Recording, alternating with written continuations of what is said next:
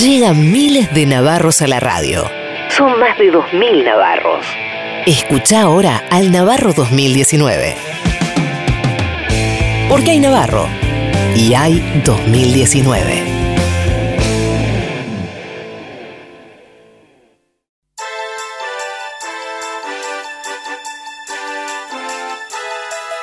Premios Luis a los mejores arrumacos macristas.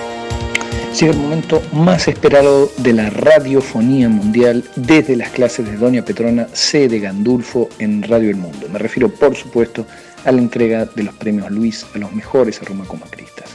Como todos sabemos, el de los arrumacos macristas es un segmento extremadamente competitivo, una verdadera selva en la que se enfrentan candidatos sin cuartel. Hoy premiaremos a los tres mejores. Premio Luis de Bronce. El senador Esteban Bullrich teme que nos olvidemos de su insignificancia reaccionaria y por eso la exagera. En Navarro 2019 creemos que es un temor exagerado. ¿Quién podría olvidarla? Sí se puede, sí se puede. Tutum, tutum. El presidente, respecto a la agenda en general de género, de la igualdad de género, eh, eh, tiene una agenda muy activa. Que en el fondo a todas las mujeres les gusta que le digan un piropo. Y lo, lo venimos demostrando. Aquellas que dicen que no, que no, me, me ofenden, no, no les creo nada. No puedo nada más lindo que te digan qué linda sos, por más que, que esté acompañada de una grosería, así, eh, que, que, no sé, te digan qué lindo culo que tenés. Pero... Eh, recién hablábamos, por ejemplo, de Tucumán, ¿no? Tucumán va a llevar, Cambiemos va a llevar la primera candidata a gobernadora de la historia de Tucumán, uh -huh. Silvia Elías de Pérez, una colega senadora que, que trabajamos con la cual ¿Está a favor de la legalización del aborto? Está en contra. está- está- Sí, yo lo catalogizaría, lo catalogizaría de, ¿cómo se dice cuando vos estás como... eh, está en contra. está- está- No se te entiende un carajo. Es un problema, ¿no? Porque Tucumán tiene juntos. serios. Yo creo, yo creo de cualquier manera, pero tiene una. está por encima del promedio nacional en embarazo adolescente. Mira esto, podemos ver justo el cuadro de cuando se le rompe el corazón. Eh, lo que quiere decir es realmente, así como tuvimos la primera gobernadora, María Eugenia de la provincia de Buenos Aires, Hasta ahora todo lo que me revela lo que venimos viendo son errores, no ilícitos. Creo que hay que este, reconocer ese, ese trabajo que se viene haciendo. La desocupación aumentó, eh, que en el- precisamente en el conurbano donde más eh, la pobreza aumentó, más la- la- el desempleo aumentó. Eh, Cambiemos tiene figuras este, muy, muy fuertes. Seguimos acá en el búnker de Cambiemos, estamos esperando nada más que salgan Miquetti y Salvador, pero mientras tanto estamos acá con el Mago Sin Dientes, que es un emblema, un símbolo de cada elección aquí en el búnker. Eh, Cambiemos tiene figuras este, muy, muy fuertes eh, de mujeres que han realmente marcado a la coalición. Es como Walt Disney. El que quiere estar armado, que anda armado. El que no quiere estar armado, que no anda armado. Mujeres que han realmente marcado a la coalición. eh, respetuoso con- y digamos y, y, y cómo se dice y bueno y Te hago una última pregunta sobre María Eugenia Vidal. ¿Por qué no tiene ninguna mujer en su gabinete de gobierno? No sé, no sé, no sé, no sé, no sé, no sé. ¿Por qué no tiene ninguna mujer en su gabinete de gobierno? Dime algo. No, no, dime otra cosa. Creo que es una, una decisión que habrá llegado, no creo que haya sido una decisión no tener mujeres, Ya no me digas nada. sino que fue buscando el equipo. Es una decisión consistente, o por lo menos los resultados son consistentes. No hay mujeres. Conmovido el campeón. Creo que lo que estamos diciendo es queremos eh, que las mujeres se empoderen Madura el knockout. Madura el knockout. con lo que son sus valores impo- más importantes, que son los valores de lo femenino, ¿no? Sobre María Eugenia Vidal, ¿por qué no tiene ninguna mujer en su gabinete de gobierno? Y a partir de ahí, la complementación con el hombre y con el trabajo del hombre es maravillosa porque entonces tenemos toda la humanidad ya un poco más completa. Sino que fue buscando el equipo. Es una decisión consistente, o por lo menos los resultados son consistentes. No hay mujeres. Técnico, técnico, técnico, técnico. Si no, se levantan, no entiendo nada de lo que está pasando. Premio Luis de Plata. Joven Nico Esquivel decidimos que el regreso de Majul merecía un premio. Luis es un maratonista. Él descree de las estridencias puntuales de algunos de sus colegas menos aguerridos y apuesta a un trabajo constante de largo aliento. Volvió Luisito Rey, volvió la pasión, volvió la carne trémula. Le voy a dar unos tips para que se prepare para responder. Le voy a dar unos tips para que se prepare para responder. Es, es muy complicada tu vida. Por ese palpitar que tiene tu mirar. Antes de ser gobernadora no estaba separada. Yo te he visto más de una vez muy, muy atenta a tus hijos y te veo muy atenta a tus hijos, pero ahora acaba de decir que tenés otro hijo, que es la provincia de Buenos Aires. Es un... eh, Yo te amo, es un lío. Yo te amo. Es, es muy complicada tu vida. Tus labios de rubí, de rojo carmesí, parecen murmurar mil cosas sin hablar. Te separaste, tenés a tus hijos, tu familia y tenés un hijo más.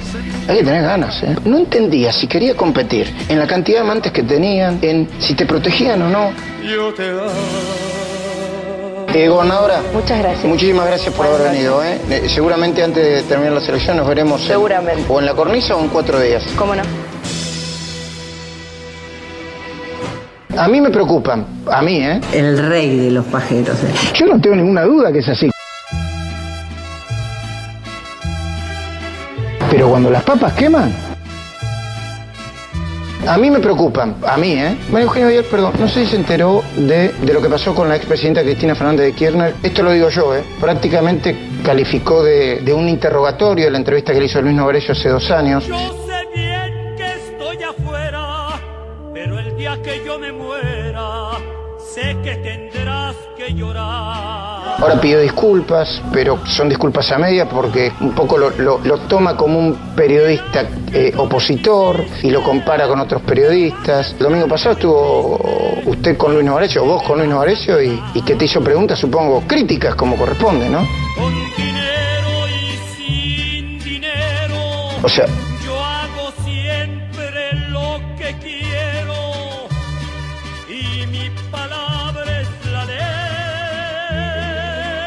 dijiste a cuando asumiste que la provincia estaba quebrada, y efectivamente estaba quebrada, ¿quieren el SAMEN, la matanza? ¿O no lo quieren porque sienten que pueden tener más votos el gobierno de la provincia? O sea, yo comprendo cómo, cómo el narcotráfico penetra, ¿no? Ahora, los intendentes, lo- ¿son cómplices? ¿O, o cómo se explica eso? ¿Lo dejaron entrar? Una piedra en el camino me enseñó que mi destino era y rodar.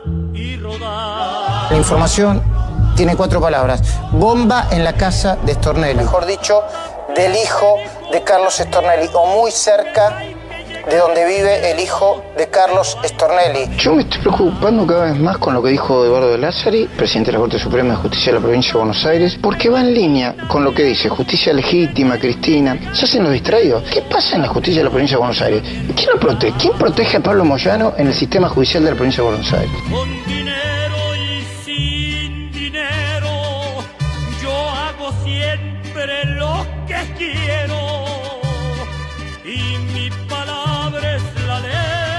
A mí se me reía mucho porque yo leí completamente el libro sinceramente y lo sigo recomendando, pero lo sigo recomendando en serio, ¿no? Con un chiste, porque creo que es una suerte, bueno, se lo dije a Pablo Sino, es una suerte de cadena nacional escrita.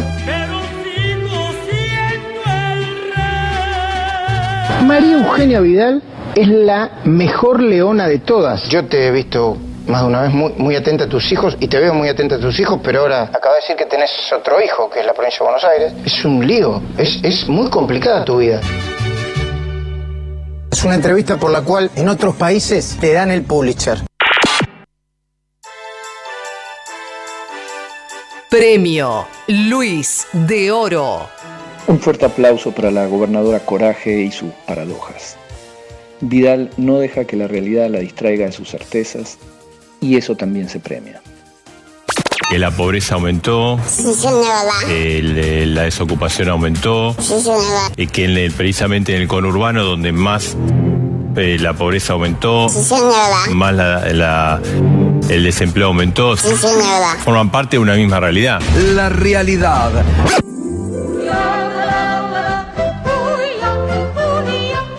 La pobreza no se resuelve solamente con una mejora de la Ahora aumentó economía, en el último año ¿no? aumentó. Que dejes tú, tú esa cosa tan politizada que tenés. Sí, claramente porque el último año fue un año muy difícil. Ahora, también tenemos que mirar la pobreza en términos más amplios, ¿no? Bueno, a mí que haya pobreza me molesta, sobre todo estéticamente. Porque no se va a resolver, aún creciendo la economía y que vengan tiempos mejores, la pobreza no va a mejorar. ¿Cómo dijo? Aún creciendo la economía y que vengan tiempos mejores, la pobreza no va a mejorar. Pero para mí decir boludeces. Si no asfaltamos las calles. ¿Qué cosa? La pobreza no va a mejorar si no asfaltamos las calles. Es que mensa, póngale cero. Pero es alternativa una cosa, otra. No. El problema no es que la pobreza y ellos existan.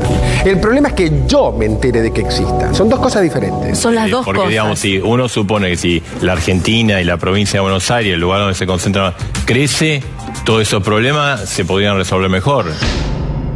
Estás en lo cierto. A los que más priorizamos es justamente a los que menos tienen en la provincia. A los que más priorizamos es justamente a los que menos tienen en la provincia. Durante años hayamos poblado la provincia de Buenos Aires de universidades públicas, cuando todos los que estamos acá sabemos que nadie que nace en la pobreza en la Argentina hoy llega a la universidad. Eres sucia por dentro y por fuera. Que no solo no perdieron contra la inflación. Tanto el gobierno nacional como provincial hemos privilegiado y priorizado a, a los que menos tienen y eso se, se nota. Eres un fraude, un verdadero fraude. Se nota este, Pero hay que ponerle plata en el bolsillo a la gente. Viene, viene. Porque si la gente no tiene plata, como pasa ahora, no puede sacar crédito hipotecario, no puede hacer nada. Bueno, yo siento que el salario eh, real empieza a recuperarse. El ranking de los primeros, de los más importantes en la región, en relación al salario mínimo, Mínimo vital- y móvil en relación a dólares. En relación a dólares pasamos del primer puesto octavos, De primeros a octavos. octavos sobre 11. Bueno, yo siento que el salario eh, real empieza a recuperarse. El año pasado ha hecho 12% y, y en esta primera parte del año debe haber caído 4 o 5% más.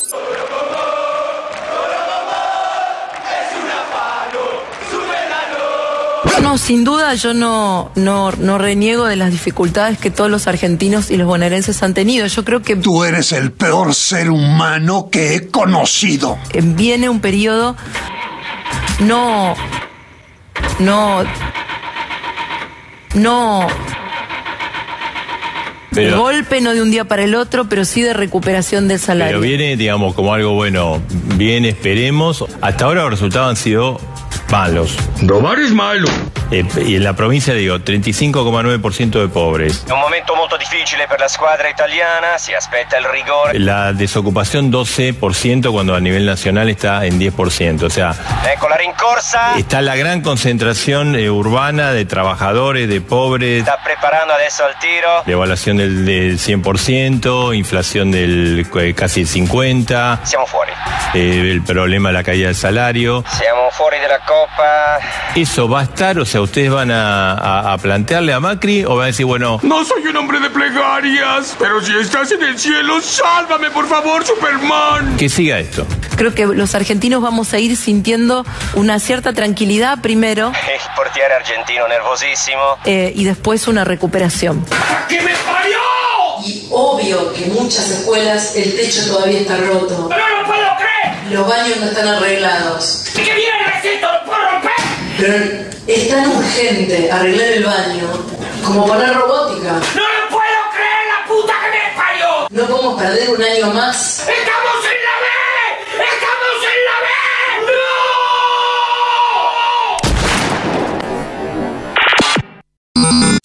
En el semáforo aparece un tipito en rojo que te indica que te quedes parado, que no te muevas. Hay otro que está abajo, no es cualquiera. Si te fijas bien, es Navarro. El tipito que te dice que te animes a avanzar. El Destape Radio. Luz verde, rumbo al 2019.